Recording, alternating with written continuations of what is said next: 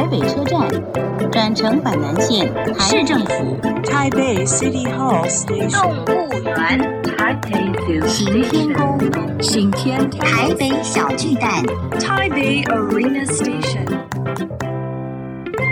聊台北学英语，欢迎收听台北英语通。Welcome to Taipei English Pass.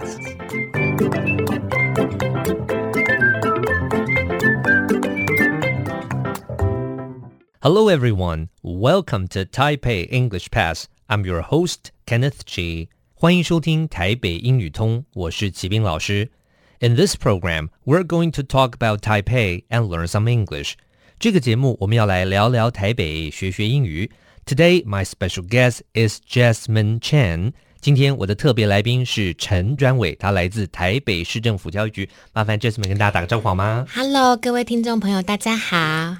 OK，那我们知道现在啊，就是呃，越来越国际化。台北也有好多的国际友人，嗯、国际友人的小朋友会不会来我们这边上学？还是我们在国际化这个教育上有什么样的呃，目前我们有遇到什么样的事物啊，或是努力这样？嗯，国际教育这件事情，我们这几年做的真的非常的认真，而且大家没有办法 deny 的就是国际教育，教育这件事情，它未来会是一个很大的产业，是人力会是我们最重要的资本。我们在讲就是啊、uh，human resource capital，就是我们过去可能觉得房子。车子、钱这些是资本，但是未来随着少子化的趋势，其实很可怕，人力才是我们最大的资本。所以各国其实都想尽各种办法，希望促进国际跟国际之间的交流，让更多的国际学生就是可以到他们的国家去做学习。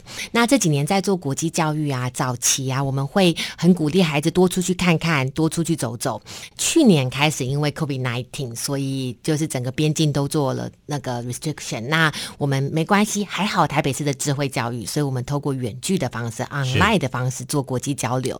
那我觉得还蛮可爱的，就是比如说讲到澳洲，就是我们的孩子们他就会在线上，就是澳洲的老师就带他们去做，就是他们的一个 tour，他们会去澳洲的游乐园、博物馆、电影院看澳洲的动画产业，哦、甚至是跟澳洲的孩子一起做线上的上课。那我们透过远距的方式，就是让我们的教室跟教室之间有更多连接。那还有一件事情。我觉得也非常有趣的是，呃，在地的国际化。我们常常以为国际化是出国才叫做国际化，没有哦，就是在国际教育的白皮书跟指标里面，其实有一项是在地的国际化，本土化其实也是国际化的一个面向。大家有没有觉得就是很很奇妙？对，因为文化之间的比较，文化之间的认同跟理解，你一定从理解自己的国家开始，你才有可能进入就是包容以及比较的这个面向。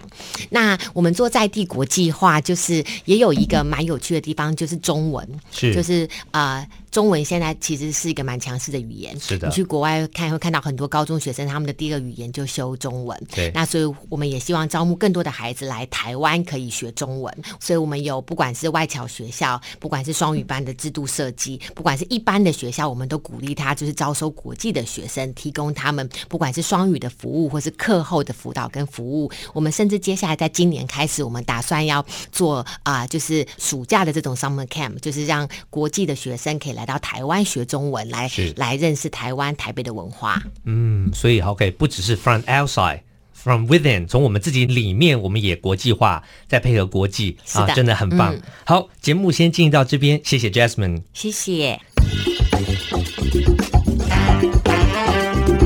Useful English，实用英语。Human resources，human resources。是名词，指的是人力资源，或者是公司里的人力资源部门。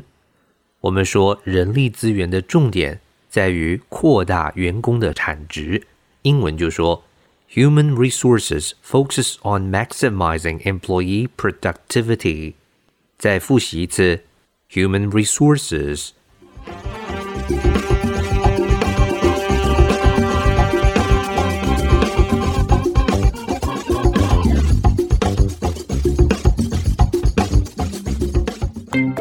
Okay, that's all the time we have for today. 最后，请记得每日五分钟台北英语通。我是齐斌老师。Until then, see you next time.